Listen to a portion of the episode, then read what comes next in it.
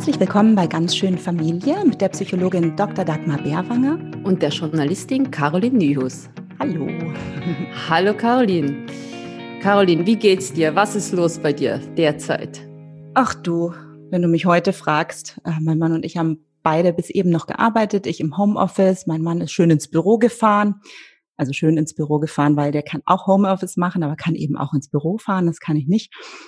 Ja, und dann ging das schon früh morgens los mit Frühstücksküche aufräumen. Unser Sohn, vierte Klasse, musste zu Hause beschult werden. Das war ein totaler Kraftakt heute. Der war unmotiviert, unkonzentriert, übellaunig.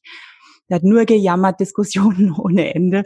Dazwischen Telefonkonferenzen, E-Mails beantworten, das übliche halt Mittagessen machen. Also wieder den Sohn motivieren, Mathe erklären. Irgendwann gegen 13 Uhr war ich dann mit den Nerven ziemlich am Ende und habe mich gefragt, warum ist das eigentlich alles mein Bier heute? Also diese Rolle gefiel mir überhaupt nicht. Es ist zwar nicht immer so, das muss ich fairerweise dazu sagen, aber heute, weiß ich nicht, war das nicht abgesprochen und ähm, sondern so ganz selbstverständlich bin ich da so reingeschlittert und das hat, glaube ich, den Unterschied gemacht, dass ich das heute nicht bewusst gewählt hatte. Kennst du das auch? Ja, natürlich, das kenne ich sehr gut. Äh, und ich glaube, du bist da auch gar nicht allein. Wenn man ähm, die Presse derzeit so ein bisschen äh, verfolgt, sieht man, das ist gerade ein Thema, das extrem aufploppt. Äh, diese Rollenverteilungen, die sich gerade zu verhärten drohen. Also man macht so eine Rolle rückwärts sozusagen, zurück zu traditionellen Rollenbildern und vor allem die Frauen sind sehr, sehr unglücklich damit.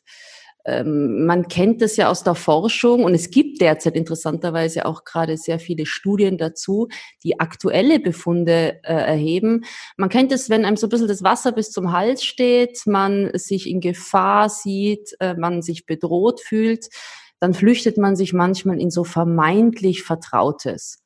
Und es ist in uns allen archetypisch angelegt, dass der Mann loszieht, Mammut legen, die Frau vielleicht daheim in der Höhle wartet, Feuer macht und man fühlt sich da vermeintlich wohl. Aber wenn man die Frauen fragt, fühlen die sich gar nicht wohl damit und hadern so ein bisschen. Ich glaube, das ähm, ist jetzt durch Corona mit dem Brennglas nochmal äh, draufgeschaut, verstärkt, was vielleicht vorher ganz häufig schon so war.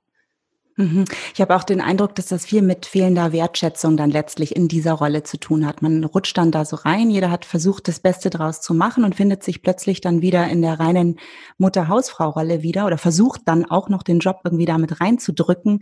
Finde ich sehr, sehr schwierig. Und das mit der Wertschätzung wiederum, meine ich, hat auch was damit zu tun, dass sich vielleicht gegenseitig nicht oft genug in die Rolle so reinversetzt wird, ja, dass man versucht zu sehen, was leistet der andere, was macht der andere. Also das würde ich jetzt genauso auch ähm, für mich beanspruchen, dass ich das vielleicht nicht oft genug mache. Ähm, wie lernt man das am besten? Lernen, also erstmal bewusst wahrnehmen, denke ich, denn man fühlt sich, wie du gesagt hast, äh, nicht äh, richtig wertgeschätzt. Das heißt noch lange nicht, dass man nicht wirklich wertgeschätzt wird. Und äh, wie der Name schon sagt, es sind Rollen, die wir vielleicht auch spielen, so ein bisschen. Und ähm, man muss sich bewusst sein, das bin ich nicht. Das ist gerade eine Rolle, in der ich mich befinde. Und was daran gefällt mir, was daran gefällt mir vielleicht nicht. Und wie äh, kann ich diese Rollen mit meinem Gegenüber besprechen und ihm vielleicht verdeutlichen, wie ich mich dabei fühle. Denn durch Anklagen geht gar nichts, das wissen wir. Den anderen kann man sowieso nie verändern. Wenn, dann kann man immer nur bei sich, beim, bei sich selber äh, Rädchen drehen und was bewirken. Spannend finde ich es, wenn man sich das so entwicklungspsychologisch anschaut, dass das ganz eine tolle Lernmöglichkeit ist, eine Lernwiese, gerade auch für die Kinder, wenn sie das beobachten. Wie kann man eigene Rollen reflektieren? Wie kann man wahrnehmen, wie der andere sich fühlt? Man nennt es, das ist ein ganz starkes Konstrukt in der Psychologie, Theory of Mind. Also im Prinzip die Theorie des Geistes, die Fähigkeit, die man tatsächlich erst im Laufe seines Lebens lernt. Manche lernen es wirklich nie sich in andere hineinzuversetzen, Empathie, also ein Bewusstsein dafür zu bekommen, wie denkt jemand, wie fühlt jemand, wie verhält sich jemand, ähm, warum macht er das, was hat der für eine Intention, was hat er vielleicht auch für eine Überzeugung, obwohl es gar nicht meine ist, aber für ihn in seiner Welt gibt es Sinn. Und Kinder lernen das tatsächlich im Rollenspiel. Und wenn man das so mal sieht, kann man das vielleicht auch ähm, damit so ein bisschen seinen Frieden schließen, dass das, was wir gerade machen, auch ein Rollenspiel ist. und vielleicht spannend, in die Rolle des anderen sich spielerisch hineinzuversetzen. Also du meinst, dass man, dass man miteinander ein Rollenspiel macht? Ja, dass man es mal als Rollenspiel auch begreift. Es gibt so einen Ansatz, der nennt sich Psychodrama. Das ist so eine Methode im Coaching und ich habe die selber auch zum Leidwesen meines Mannes häufiger schon ausprobiert und die ist wirklich ganz, ganz witzig. Die ähm, leite, leitet an und ladet dazu ein, tatsächlich in die Rolle des anderen mit allem, was dazugehört, mal kurz reinzuschlüpfen. Also es gibt ja dieses Sprichwort, man versteht den anderen erst, wenn man, ich weiß nicht, in seinen Mokassins gegangen ist oder wie das heißt. äh, Im Prinzip funktioniert so ähnlich. Also man tauscht im wahrsten Sinne des Wortes die Stühle, setzt sich auf seinen Platz beispielsweise und hat irgendein Symbol, das mich in die Rolle reingleiten lässt. Also wir haben das zum Beispiel, um aus dem Nähkästchen zu plaudern, so gemacht, dass wir bei einem abendlichen Streit die Bademäntel getauscht haben und äh, tatsächlich ähm, aus der Sicht des anderen gesprochen haben. Also ich tue nicht nur so, als ob ich der andere wäre, sondern ich versetze mich hinein und spreche als der andere in Ich-Botschaft. Das ist am Anfang gar nicht so einfach, weil ich im Kopf wirklich den dreifachen Rittberger vollziehen muss. Aber wenn ich mal drin bin, flutscht man ganz schnell da rein. Und äh, das Gehirn macht sofort mit, weil das Gehirn macht nichts anderes als täglich als Ob-Spielchen. Man nennt es Spiegelneuronen. Ich muss das gar nicht selber erlebt haben. Es genügt auch nur dabei zuzuschauen, wie es wer andere erlebt und die gleichen Areale im Hirn feuern. Und ähnlich ist es auch da. Und ein Kind oder Kinder, Peers machen das in Gruppen wie selbstverständlich, diese als Obspielchen, die ganze und leben das dann auch. Sie tun nicht nur, als wären sie die Prinzessin, nein, sie sind jetzt die Prinzessin und sprechen als Prinzessin. Und wenn ich das mal äh, jetzt zum Beispiel äh, mit meinem Partner so praktiziert habe, dann rutsche ich da rein. Die ersten fünf Minuten ist es noch strange und irgendwann spreche ich wirklich als diese andere Person und erlebe Empathie. Mhm. Entwickelst dann mehr Verständnis für seine Seite sozusagen. Ganz genau. Mhm. Okay, ja, das klingt spannend. Und, ja. und macht auch Mut, dass man durch einen Rollenwechsel einen Perspektivenwechsel erreichen kann. Genau, also das lässt sich im Rollenspiel machen, aber es gibt auch andere kreative Möglichkeiten, das zu machen. Und eine ganz starke Möglichkeit, das zu tun, ist über Geschichten erzählen. Ich erzähle Geschichten, ich habe diesen narrativen Ansatz und kann so in andere Rollen reinflutschen.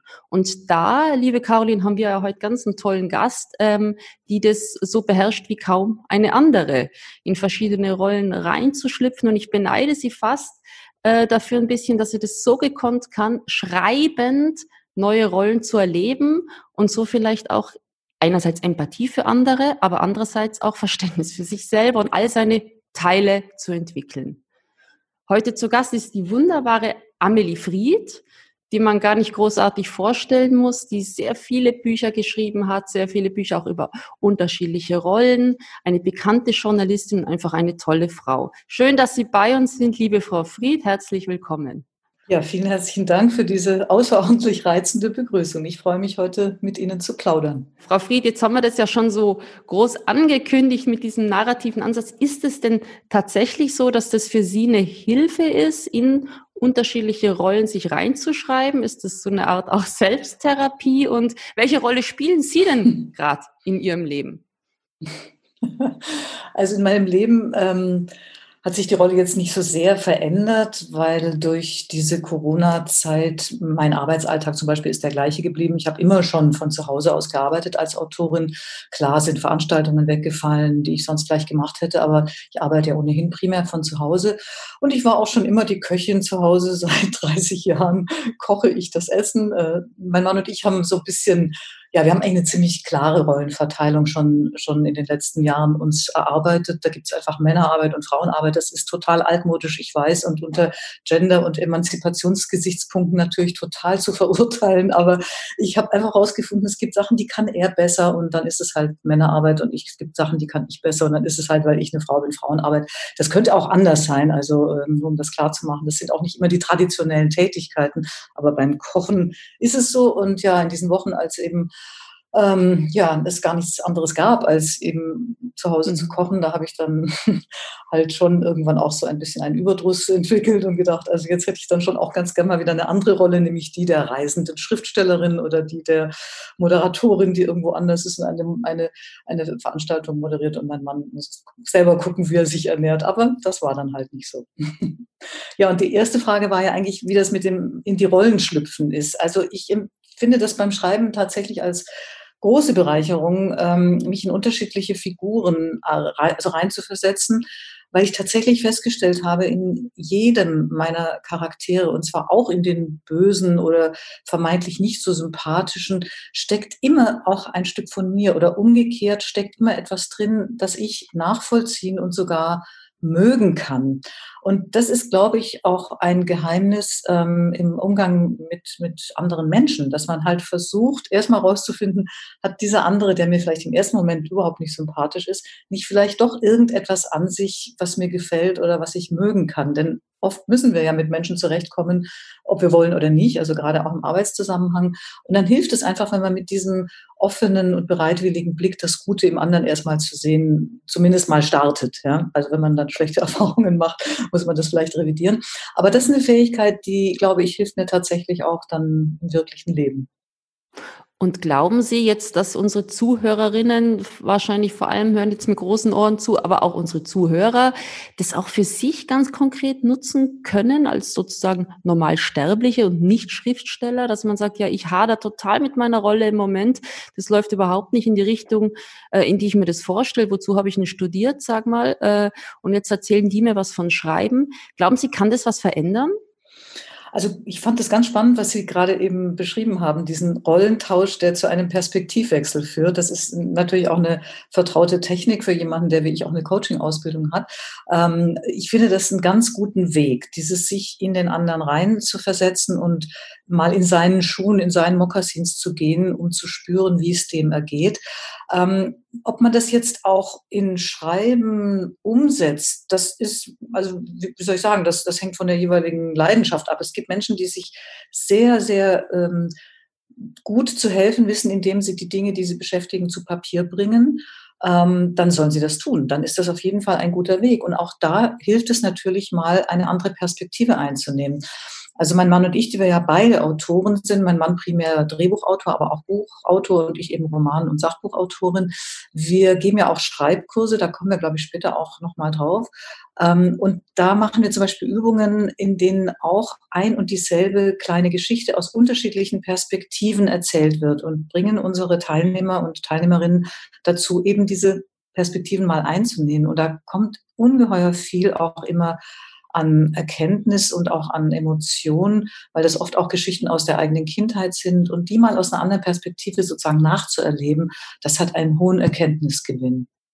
Ja, ich habe darüber gelesen und richtig Lust bekommen, mich da anzumelden, gemeinsam mit meinem Mann. Gerne, weil ich glaube, es, es macht, glaube ich, wirklich Spaß, einerseits selber unterschiedliche Perspektiven einzunehmen, also dazu eingeladen zu werden, aber dann auch die Perspektiven des anderen mhm. dadurch zu erfahren.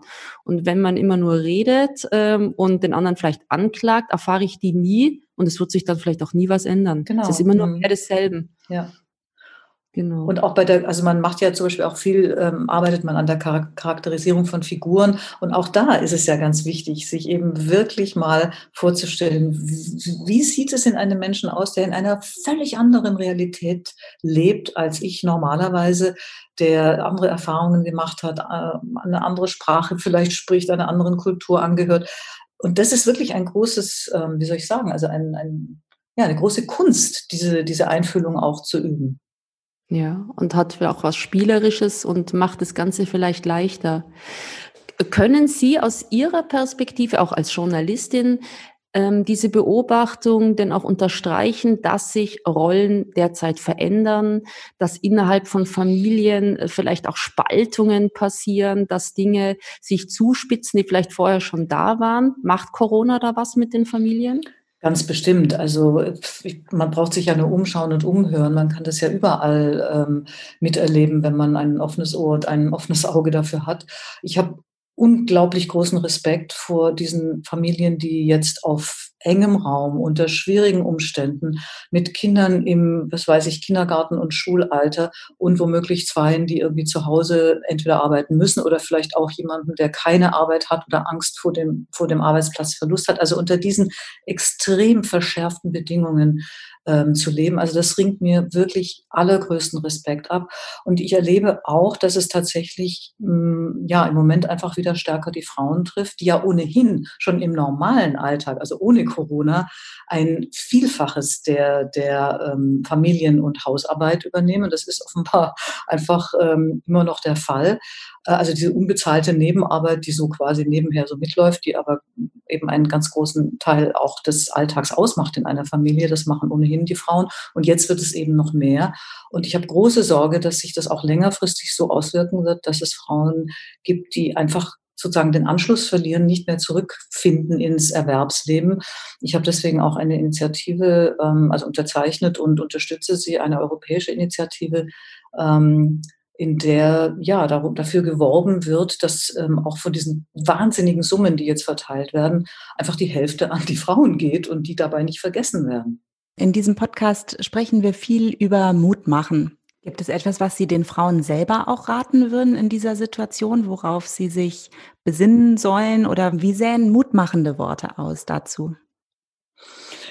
Ich glaube, wir alle hoffen natürlich, dass das eine vorübergehende Zeit ist. Und wir hoffen, dass es eine Zeit ist, die, ähm, also deren, deren schlimmste Phase jetzt hoffentlich schon vorbei ist. Ähm, das ist bei weitem nicht sicher. Wir alle, denke, denke ich, haben Sorge vor dieser zweiten Infektionswelle, von der oft gesprochen wird, also im Herbst und Winter dann, ähm, und hoffen natürlich, dass die nicht, nicht, nicht kommt.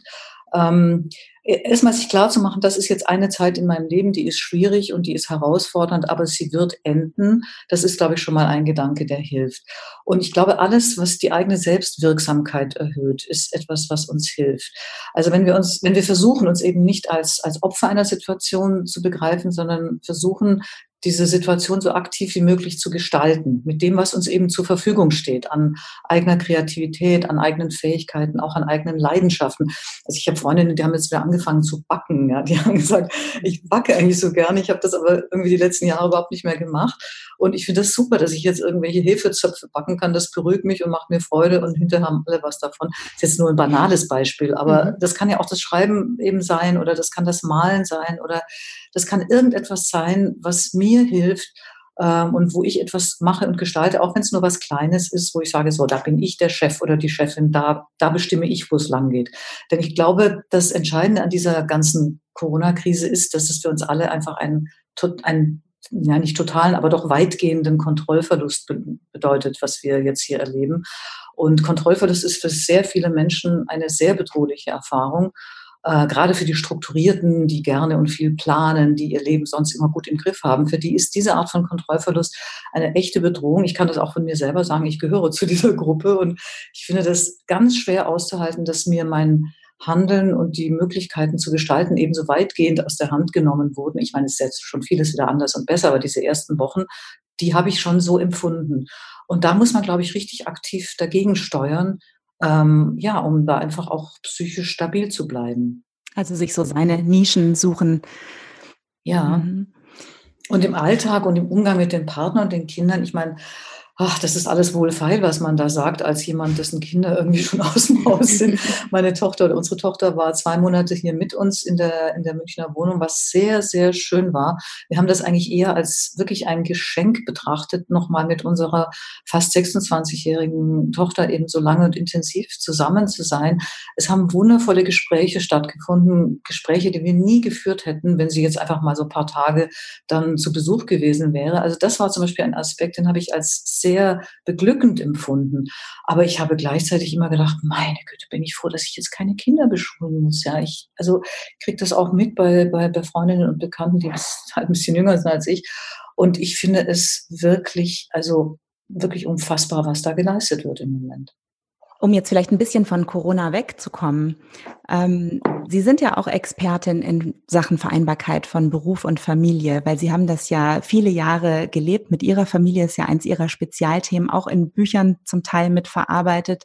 Ähm, wie sahen denn die Rollen im Hause Fried aus, als die Kinder noch zu Hause wohnten? Sie haben es eben schon so ein bisschen angedeutet, es gab mhm. relativ traditionelle Verteilungen, aber an welchen Stellen lagen denn da die Reibungspunkte? Also mein Mann und ich sind ja beide Freiberufler. Wir haben beide immer primär zu Hause gearbeitet. Und wenn wir uns früher gestritten haben, dann ging es immer um Arbeitszeit, um ungestörte Arbeitszeit. Weil der große Irrtum äh, besteht ja darin, dass man sagt, man arbeitet zu Hause, also ist man ja so super flexibel und man hat ja so super viel Zeit und kann sich das alles so toll selbst einteilen. Die Wahrheit ist aber natürlich, dass wir alle äh, also wir Freiberufler nicht nur genauso viel, sondern ich würde behaupten, manchmal sogar mehr arbeiten als Festangestellte. Und das dann eben mit der Präsenz von Kindern und den Herausforderungen eines Haushaltes zu verbinden, das ist das, was jetzt viele partiell sozusagen für eine gewisse Zeit erleben. Das haben wir jahrzehntelang praktiziert. Und ähm, mein, also ich muss wirklich dazu sagen, äh, Rollenverteilung hin oder her, mein Mann ist ein unglaublich kooperativer Partner, der wirklich, also der einfach begriffen hat von Anfang an, mich, also diese Frau kann er nur haben, wenn er bereit ist, ein absolut partnerschaftliches ähm, Eheleben zu führen. Denn das habe ich ihm von Anfang an klar gemacht. Übrigens mein Tipp an alle jungen Frauen, verhandelt diese Dinge vor der Eheschließung und vor allem ganz wichtig, bevor ihr schwanger seid. Denn sonst kann es ein böses Erwachen geben. Und ich habe das sehr klar mit meinem Mann verhandelt, vorher eben, dass ich gesagt habe, wenn du mit mir zusammen sein willst, dann werde ich einen Beruf ausüben und ich erwarte, dass wir uns die Dinge teilen, die sonst zu tun sind. Ich erwarte, dass du mich genauso unterstützt, wie ich dich unterstütze. Und ich möchte, dass wir wirklich gute Partner sind. Und das hat toll funktioniert und tut es nach wie vor. Also insofern, wenn es Reibereien gab, war es halt, dass wir beide im Stress waren und beide das Gefühl hatten, wir müssen jetzt dringend was tun und warum kann der andere nicht jetzt gerade das übernehmen, was zu tun ist. Aber wir haben es irgendwie immer hingekriegt und puh, ich bin froh, dass die Zeit vorbei ist. Und wenn Sie so erzählen, ähm, ja, verhandelt das, äh, das klingt ja so nach einer Gebrauchsanweisung, die man von sich selber dem Partner eigentlich immer mitgeben sollte da fällt mir auf, in so Krisenzeiten oder wenn es schwierig wird, lernt man sich selber ja auch besser kennen und kommt vielleicht manchmal auch erst drauf, was einem wichtig ist und mhm. was in mhm. so eine Gebrauchsanweisung reingehört. Also man lernt vielleicht äh, in der Eiger Nordwand mehr als bei einem Spaziergang an den Isarauen. Mhm. Und insofern kann das, um das jetzt nicht klein zu reden und das ist sehr viel, was äh, den Familien zugemutet wird, aber um hier auch was Positives rauszuziehen, auf einer Metaebene auch ein Gewinn sein, zu sagen, ah, da wäre ich nie drauf gekommen, dass mir das so wichtig ist, jetzt wo es mir weggenommen wird. Und das gehört ja. eigentlich in mein Rezept rein, mhm. dem anderen mitgeben muss, wenn er mich ja wenn er mich einnehmen möchte. Ja, das ist, also das ist beides. Das ist, was ist mir ja. wichtig und worauf kann ich nicht verzichten. Aber man spürt eben auch so genau, was ist für den anderen wichtig. Und genau. ich zum Beispiel habe gemerkt, also ich bin so eine Katastrophenlilly. Ich kann mich innerhalb von Sekunden in absolut apokalyptische Szenarien reinsteigern. Also da bin ich Weltmeisterin drin. Und das ist etwas, was ich so aus alter Gewohnheit eben gelegentlich tue. Und ich meine, der Ausbruch einer solchen Pandemie ist für mich natürlich eine super, eine Steilvorlage geradezu. Also ich habe am Anfang gerne mal versucht, irgendwie den Weltuntergang innerhalb kürzester Zeit da zu beschwören. Und das habe ich ganz schnell gemerkt, das macht mein Mann fix und fertig. Der kann das überhaupt nicht brauchen. Und wenn ich damit nicht aufhöre, dann gefährde ich wirklich hier unser Zusammenleben. Das heißt, also ich habe einfach gelernt, mich wahnsinnig zusammenzureißen und meine Ängste äh, und Sorgen jetzt einfach erstmal für mich zu behalten und vielleicht mit anderen drüber zu sprechen, aber sie nicht immer meinem armen Mann vor die Füße zu werfen, der halt der Nächste ist, der da ist und der es natürlich als erstes immer mitkriegt, wie mein meine Stimmung ist und einfach da eine Form von Selbstbeherrschung an den Tag zu legen, die sonst nicht nötig ist, wenn man nicht so aufeinander sitzt. Ne? Und was die eigenen Bedürfnisse angeht, habe ich gemerkt, dass ich einfach ähm, ein Stück weit wirklich Raum und Abstand und, und, Zeit für mich brauche. Und deswegen haben wir sehr früh, also quasi mit dem Beginn des Lockdowns, alle drei, mein, mein Mann, meine Tochter und ich, festgelegt, wir gehen jeden Tag raus, aber jeder für sich.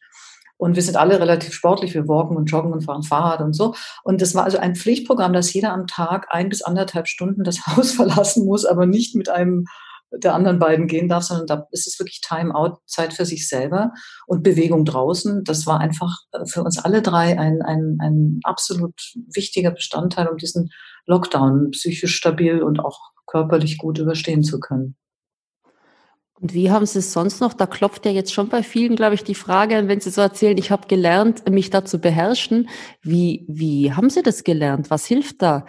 Also Sie haben jetzt eine Sache schon genannt, man, Sie gehen raus, Sie haben Dinge gefunden, die Ihnen gut tun, aber wie schafft man das, diese Impulskontrolle ähm, zu erlernen und eben nicht in den Tunnel einzubiegen? Mm, und das zu eskalieren zu lassen mit dem Partner, sondern zu sagen, ich weiß, was ihm wichtig ist, genau jetzt und bin einfach still und mache kein, keine Apokalypse draus. Mhm. Naja, das hat schon viel auch mit diesem, mit diesem Perspektivwechsel und, und mit, mit der Bereitschaft zur Empathie zu tun. Also ich, wenn man sich so gut kennt und so lange, also wir sind 30 Jahre verheiratet, ähm, dann weiß man ja, wie der andere tickt. Man spürt ja auch eigentlich sensorisch permanent, wie, wie ist der andere drauf und wie geht's dem und so. Ähm, ja, und dann ist es einfach ein, ein, ein, ein, ein, eine willentliche Entscheidung. Ich meine, ich bin ein, ein freier Mensch. Ich kann mich entscheiden, ob ich mich meinen Emotionen irgendwie ungefiltert hin, hingebe und da alles rauslasse und dem anderen vor die Füße kotze oder ob ich mich halt wirklich zusammenreiße und eine, eine, irgendeine Form der Kompensation oder Sublimierung dafür finde und äh, die halt nicht, nicht so belastend ist für die Partnerschaft.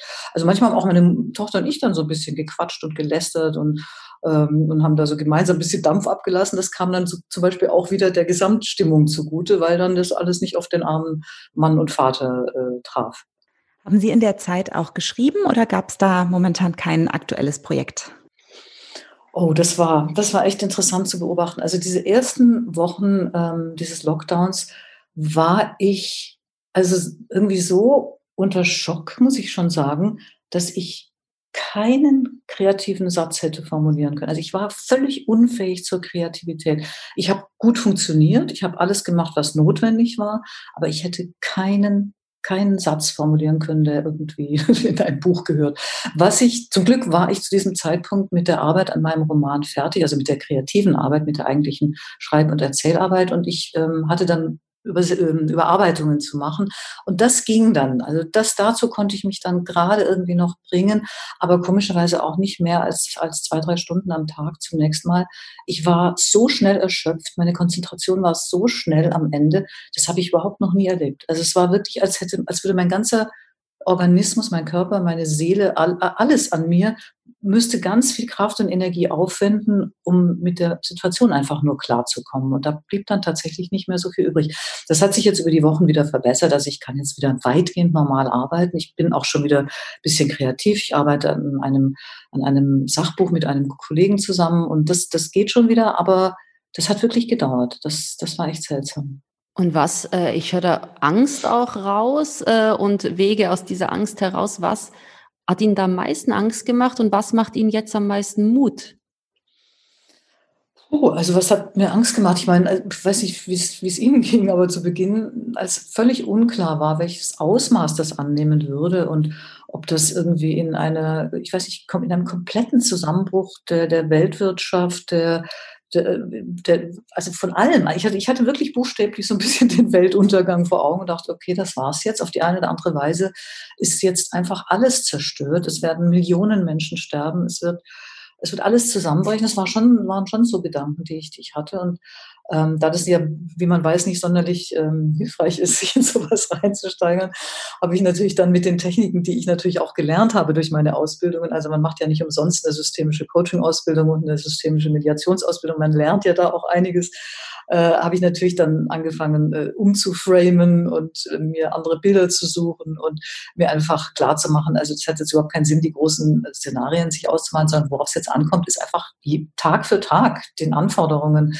die sich da stellen, irgendwie entgegenzutreten und dann maximal vielleicht eine Woche im Voraus sich was vorzunehmen, weil es kann sich ja sowieso alles jederzeit wieder ändern. Und das hat mir dann schon sehr geholfen. Also diese Politik der kleinen Schritte und ähm, einfach und ganz, ganz toll war, zwei Sachen eigentlich. Ich habe irgendwo gelesen, diesen Begriff der radikalen Akzeptanz.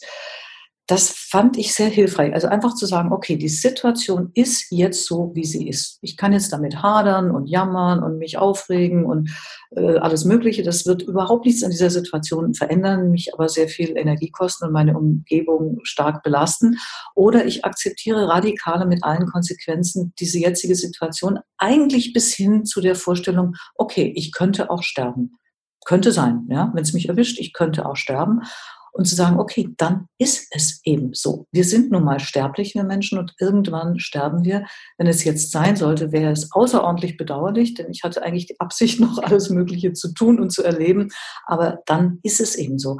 Und diese radikale Akzeptanz, das hat plötzlich auch so eine Form von Ruhe in mir ausgelöst. Das fand ich irgendwie ganz hilfreich. Und das Zweite war, dass ähm, meine Yogalehrerin irgendwann gesagt hat, ähm, guck doch mal auf den Moment, in dem du jetzt gerade dich befindest. Und wie ist denn der? Und dann dachte ich, na, jetzt und hier ist alles gut. Ja, ich lag gerade auf der Yogamatte und hatte es nett mit meiner Yogalehrerin und den anderen, die da in diesem Zoom-Yoga-Kurs irgendwie dabei sind und dachte, jetzt und hier ist alles gut. Und dann habe ich mich immer wieder gefragt, wie ist es denn gerade? Und ich konnte eigentlich immer sagen, jetzt und hier ist alles gut. Und das war auch sehr hilfreich, ja. Dass, dass man natürlich nicht weiß, was wird morgen sein, aber ist dieser Moment, nicht jetzt eigentlich okay und guck mal auf diesen Moment und koste den aus. Totale Binsenweisheit, ich weiß, aber ich, ich habe mich da immer schwer getan mit diesem äh, Carpe Diem. Ich, ich habe das jetzt gut gelernt. Mhm. Ähm, vielleicht noch ganz kurz, weil Sie beschrieben haben, dass es Ihnen geholfen hat. Sie haben von Bildern und Framing gesprochen. Vielleicht können Sie da eine mhm. kurze mhm. Erklärung nachliefern. Ähm, ja, ich möchte nicht, dass es jetzt zu so technisch wird, mhm. aber ähm, es ist natürlich einfach ein Unterschied, wie ich Dinge für mich formuliere oder sehe. Ähm, oh Gott, kann ich das in einem Beispiel jetzt wahr machen? Also, wie gesagt, wenn ich mir sage, also jetzt äh, wird dann die Welt untergehen und alles wird ganz furchtbar, dann ist das natürlich ein, macht das eine andere Energie und löst andere Gefühle in mir aus, als wenn ich sage, okay, das ist jetzt eine herausfordernde Situation, aber jetzt gucken wir mal Tag, zu, Tag für Tag, wie es geht und vielleicht wird ja auch alles nicht so schlimm, auch wenn es im Moment so aussieht. Das ist jetzt inhaltlich nicht so ein großer Unterschied letzten Endes, ja, aber es macht halt einfach ähm, ja, es, es, es, es schafft eine andere Energie in mir, ob ich auf die Dinge gucke, so negativ wie möglich mit allen möglichen schrecklichen Folgen, oder ob ich es einfach umformatiere und sage, im Moment ist es schwierig, aber es besteht Hoffnung, dass es wieder einfacher wird. Kann einem das allein gelingen oder braucht man da Gespräche dafür? Ja, das war auch eine seltsame Erfahrung. Ganz am Anfang dieses Lockdowns dachte ich auch, oh Gott, das meiste, was ich vermissen werde, ist meine Freunde, Freundinnen zu sehen, meine Zusammentreffen. Ich habe eine Kinogruppe. Wir gehen normalerweise einmal die Woche ins Kino und reden hinterher. Und ich habe eine Journalistinnen, so einen regelmäßig, relativ regelmäßigen Stammtisch, wie man es nennt. Und ich dachte, oh Gott, das werde ich alles nicht überleben ohne diese ganzen sozialen Kontakte. Das wird ja furchtbar. Dann habe ich mich bei allen Portalen angemeldet, wo man so Treffen machen konnte, also Zoom und Hausparty und dies und jenes und so. Und dachte, ich werde das jetzt die ganze Zeit machen. Tatsache war, wir haben das alle ein, zweimal probiert und dann bleiben lassen, weil wir irgendwie gespürt haben, es ist doch nur ein Surrogat und ähm, es lässt einen irgendwie so ein bisschen leer und frustriert zurück. Und ich habe dann festgestellt, ich kann eigentlich auch wahnsinnig gut mit mir alleine sein und ich kann es auch total genießen, mal nicht diesen, ich nenne es jetzt mal ein bisschen flapsig Sozialstress zu haben. Denn ganz ehrlich, so viele Menschen immer zu sehen, das ist ja auch Stress. Und als es dann plötzlich weg war, habe ich auch wahrgenommen, dass das auch Stress für mich ist oft und habe diese Ruhe eigentlich unheimlich genossen. Und ähm, auch jetzt machen wir es eigentlich so, dass wir nur ganz hin und wieder mal Freunde ganz gezielt uns mit denen verabreden, irgendwo draußen, mit Abstand. So das ganze Programm halten wir natürlich ähm, ein. Und ich merke, das ist unheimlich schön und intensiv und eigentlich viel intensiver als früher. Aber ich möchte es auch zukünftig vielleicht besser dosieren auch so, ein, so, ein, so eine Erkenntnis, die ich für mich gewonnen habe, dass es eben nicht die Menge der Kontakte macht und das immer überall dabei sein und zu jeder Veranstaltung und überall noch hinhetzen, sondern ich möchte da eigentlich wirklich auch ein bisschen achtsamer mit meiner Zeit und meiner Energie umgehen. Das heißt also, Muster äh, zu durchbrechen kann auch manchmal eigentlich ganz gut sein, weil man gezwungen wird, Dinge anders zu machen und zur Erkenntnis kommt, so schlecht ist es gar nicht. Also manches behalte ich vielleicht auch bei. Ja, also ich meine, dieses ganze Corona ist ja die größte Musterunterbrechung, die wir uns alle überhaupt vorstellen können. Ne? Also das ist ja etwas, was äh, uns aus allen Gewohnheiten und eingeübten Verfahrensweisen rausgehauen hat. Und vielleicht ist es eben auch, ich glaube, Viral Hüther hat es, glaube ich, neulich bei Ihnen im Podcast gesagt, vielleicht ist das auch eine Chance, ähm, ja, Veränderungen, gesellschaftliche Veränderungen, aber auch individuelle Veränderungen herbeizuführen, eine Chance, die wir sonst nie bekommen hätten und ja, die wir auch sonst nie wahrgenommen hätten. Ja, denn nur durch diese komplette Musterunterbrechung kann überhaupt neu, können Dinge neu gedacht werden, weil solange alles irgendwie läuft und einigermaßen gut läuft, sieht ja auch keiner so richtig die Notwendigkeit daran, was zu verändern. Haben Sie vielleicht äh, abschließende Frage, ähm, auch Tipps für oder Hinweise oder vielleicht Anregungen für Familien mit Heranwachsenden, Pubertierenden, die ähm, ja jetzt gar keine Gestaltungsmöglichkeit haben, wie man ansonsten sich selber kennenlernt, wie man experimentiert, wie man Freunde, wie man Partner kennenlernt. Ähm, da bricht ja ganz viel an Erfahrungsmöglichkeiten weg. Gibt es da aus Ihrer Sicht vielleicht irgendeinen Gedanken, der hier versöhnlich sein könnte oder hilfreich? Ja, das ist wirklich, wirklich ganz schwierig, weil ich meine, das Wesen der Pubertät ist die Abgrenzung von den Eltern und die Rebellion gegen die Eltern und, und überhaupt gegen Regeln und Autoritäten. Das ist ja sozusagen immanent in diesem Prozess. Und genau das wird jetzt in dieser Situation äh, eigentlich unmöglich gemacht und im schlimmsten Falle wirklich sanktioniert. Also das ist wirklich eine ganz, ganz schwierige Geschichte. Also vielleicht, ich weiß es nicht, also es klingt wie, ich, ich komme mir so blöde und rechthaberisch oder nicht rechthaberisch der falsch aus, aber so besserwisserisch vor, wenn ich aus dieser komfortablen Situation heraus mit äh, erwachsenen Kindern da gute Ratschläge verteile. Das möchte ich eigentlich gar nicht. Aber also vielleicht wirklich mal mutig sein als Eltern und mal out of the box ein bisschen denken und vielleicht Dinge zulassen oder ausprobieren, die bisher im Alltag nicht möglich waren oder wo, wo man auch gar nicht, also wo auch gar nicht die Notwendigkeit für bestand, einfach mal ein bisschen anders die Dinge zu tun und auch mal vielleicht Sachen zuzulassen, die man sonst nicht zulassen würde, um sozusagen einen Ersatz für diese Rebellion zu schaffen, die sonst, also die jetzt sonst nicht stattfinden kann. Ich kann jetzt kein konkretes Beispiel geben, aber vielleicht, wenn jemand immer wahnsinnig darauf geachtet hat, dass die Kinderzimmer aufgeräumt sind, also lassen Sie doch mal zu, dass die sich so richtig komplett ins Chaos stürzen und irgendwie sie kommen, also wenn überhaupt nur noch mit dem Minibagger durch, aber gehen Sie einfach gar nicht mehr rein. Ja? Lassen Sie Ihrem Kind ihren Raum, soll es doch sein Kinderzimmer zumüllen, scheißegal auf gut Deutsch. Oh, ja? Ein großartiger Tipp. Meine Tochter wird Sie lieben, Frau Fried. ja. Also ich bin ganz dankbar für diesen tollen Tipp und ähm, finde, dass wir durchaus eine Berechtigung haben, diese Tipps auch äh, von sich zu geben, nachdem Sie so viele verschiedene Rollen da auch schon eingenommen haben im Leben mit Ihren Kindern. Also vielen Dank dafür.